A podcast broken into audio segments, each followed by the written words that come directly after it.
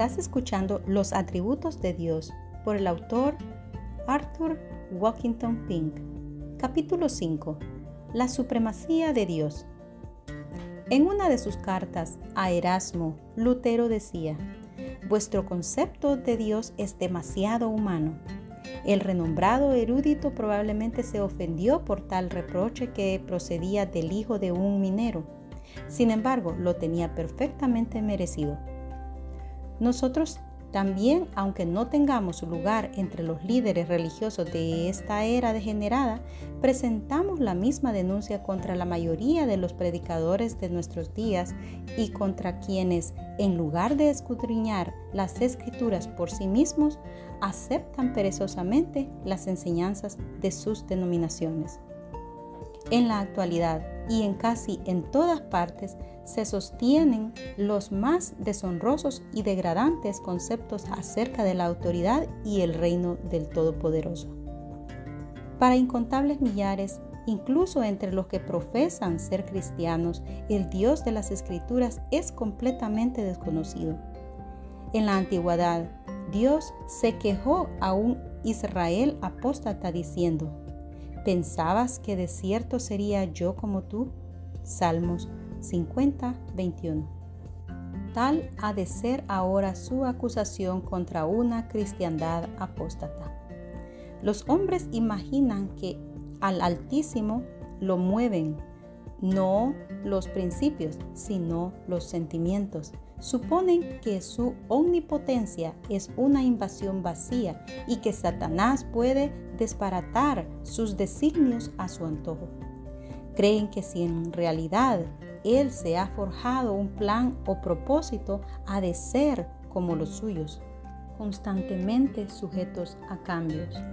Declaran abiertamente que sea el que fuere el poder que posee, ha de ser restringido, no sea que invada el territorio del libre albedrío del hombre y lo reduzca a una máquina.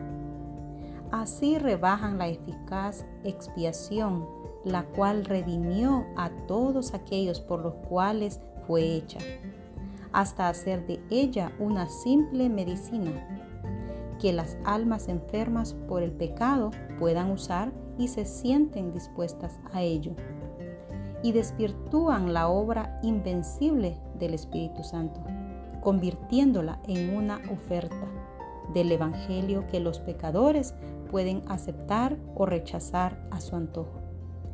El Dios del presente siglo XX no se parece más al soberano supremo de la Sagrada Escritura, de lo que la confusa y vacilante llama de una vela se parece a la gloria del sol de mediodía. El Dios del cual suele hablarse desde el púlpito, el que se menciona en gran parte de la literatura religiosa actual, el que se predica en la mayoría de las llamadas conferencias bíblicas, es una invención de la imaginación humana, una ficción del sentimentalismo sensiblero los idólatras que se encuentran fuera de la cristiandad se hacen dioses de madera o de piedra, mientras que los millones de idólatras que se hallan dentro de la cristiandad se elaboran dioses, producto de sus propias mentes. En realidad no son otra cosa que ateos ya que no hay otra alternativa posible sino creer en un Dios absolutamente supremo y no creer en Dios, un Dios cuya voluntad puede ser resistida, cuyos designios pueden ser frustrados y cuyos propósitos pueden ser derrotados. No posee derecho alguno a la deidad y lejos de ser objeto digno de adoración, merece solamente desprecio.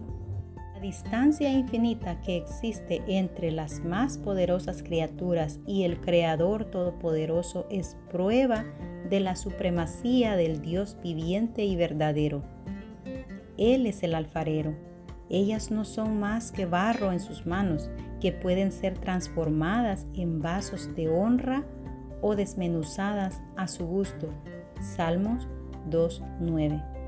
Como alguien decía, si todos los ciudadanos del cielo y todos los habitantes de la tierra se unieran en rebelión contra Él, no le ocasionarían inquietud alguna, y ello tendría menos efecto sobre su trono eterno e invencible que la espuma de las olas del Mediterráneo sobre la elevada roca de Gibraltar.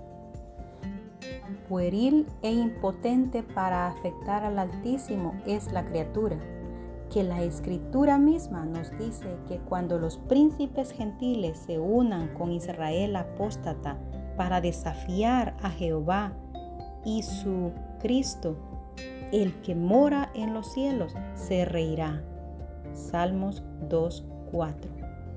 La supremacía absoluta y universal de Dios está positivamente declarada en muchos lugares de la Escritura que no admite duda. Tuya es, oh Jehová, la magnificencia y el poder y la gloria, la victoria y el honor, porque todas las cosas que están en los cielos y en la tierra son tuyas. Tuyo, oh Jehová, es el reino, y tú eres excelso sobre todos. Las riquezas y la gloria proceden de ti, y tú dominas todo. Primer libro de Crónicas 29, 11 y 12. Nótese que dominas ahora no, dice, dominarás en el futuro.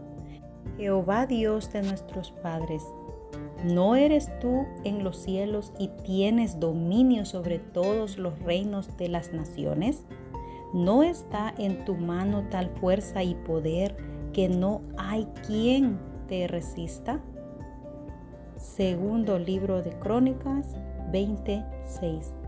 Pero Él es único ¿quién le hará desistir? Lo que su alma desea, Él lo hace. El Dios de las Escrituras no es un monarca falso, ni un simple soberano imaginario, sino Rey de reyes y Señor de señores. Yo conozco que todo lo puedes y que no hay pensamiento que se esconda de ti. Job 42.2 o como alguien ha traducido, ningún propósito tuyo puede ser frustrado. Él hace todo lo que ha designado, cumple todo lo que ha decretado. Nuestro Dios está en los cielos, todo lo que quiso ha hecho. Salmos 115, 3. ¿Y por qué? Porque no hay sabiduría, ni inteligencia, ni consejo contra Jehová. Proverbios 21:30. La supremacía de Dios sobre las obras de sus manos está descrita de manera vivida en la escritura. La materia inanimada y las criaturas irracionales cumplen los mandatos de su Creador. A su mandato, el mar rojo se dividió y sus aguas se levantaron como muros Éxodos 14. La tierra abrió su boca y los rebeldes descendieron vivos al abismo. Números 16. Cuando él lo ordenó, el sol se detuvo. Josué 10. Y en otra ocasión volvió 10 grados atrás en el reloj de Acaz. Isaías 38:8. Para manifestar su supremacía hizo que los cuervos llevaran comida a Elías. Primer libro de Reyes 17. Hizo que el hierro nadara sobre el agua. Segundo libro de Reyes 6. Cerró la boca de los leones cuando Daniel fue arrojado al foso e hizo que el fuego no quemara cuando los tres jóvenes hebreos fueron echados a las llamas. Así que todo lo que quiso Jehová ha hecho en los cielos y en la tierra, en los mares y en todos los abismos. Salmos 135, 6. La supremacía de Dios se demuestra también en su gobierno perfecto sobre la voluntad de los hombres. Estudiemos cuidadosamente Éxodo 34, 24. Tres veces al año, todos los varones de Israel debían dejar sus hogares e ir a Jerusalén. Vivían rodeados de pueblos hostiles que les odiaban por haberse apropiado de sus tierras. Siendo así, ¿qué impedía que los cananeos, aprovechando la ausencia de los hombres, mataran a las mujeres y los niños y tomaran opresión de sus posesiones? Si la mano del Todopoderoso no estuviera incluso sobre la voluntad de los impíos, ¿cómo podía prometer que nadie ni siquiera desearía sus tierras? Como los repartimientos de las aguas, así está el corazón del rey en la mano de Jehová. A todo lo que quiere lo inclina. Proverbios 21.1. Habrá sin embargo quien ponga en duda una y otra vez esto. Leemos en la escritura cómo aquellos hombres desafiaron a Dios, resistieron su voluntad, quebrantaron sus mandamientos, desestimaron sus amonestaciones e hicieron oídos sordos a sus exhortaciones. Sí, es cierto, pero ¿anula esto lo que hemos dicho anteriormente? Si es así, entonces la Biblia se contradice manifiestamente a sí misma. Pero esto no puede ser. El que hace esta objeción se refiere únicamente a la impiedad del hombre contra la palabra externa de Dios, mientras que lo que hemos mencionado es lo que Dios se ha propuesto en sí mismo.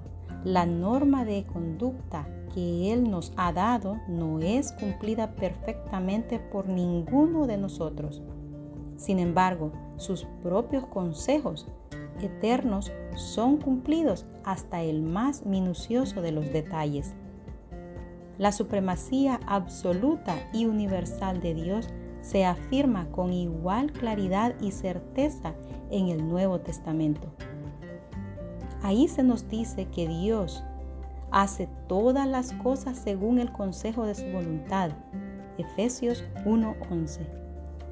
Hace en griego significa hace efectivo. Por esta razón leemos, porque de Él y por Él y en Él son todas las cosas. A Él sea la gloria por los siglos. Amén. Romanos 11:36. Los hombres pueden jactarse de ser agentes libres, con voluntad propia, y de que son libres de hacer lo que les plazca. Pero aquellos que, jactándose, dicen, iremos a tal ciudad y estaremos allá un año, y traficaremos y ganaremos cuando no sabéis lo que será mañana. La escritura advierte, en lugar de lo cual deberíais decir, si el Señor quisiere, viviremos y haremos esto o aquello. Santiago 4, 13 al 15. He aquí pues lugar de descanso para el corazón. Nuestras vidas no son el producto de un destino ciego, ni el resultado de la suerte caprichosa, sino que cada detalle de las mismas fue ordenado por el Dios viviente y soberano. Ni un solo cabello de nuestra cabeza puede ser tocado sin su permiso. El corazón del hombre piensa su camino, mas Jehová endereza sus pasos. Proverbios 16:9. ¿Qué certeza, poder y consuelo debería de proporcionar esto al verdadero cristiano? En tu mano están mis tiempos. Salmos 31:15. Así, permítanme decir, calla delante de Jehová y espera en Él. Salmos 37, 7. Bendiciones.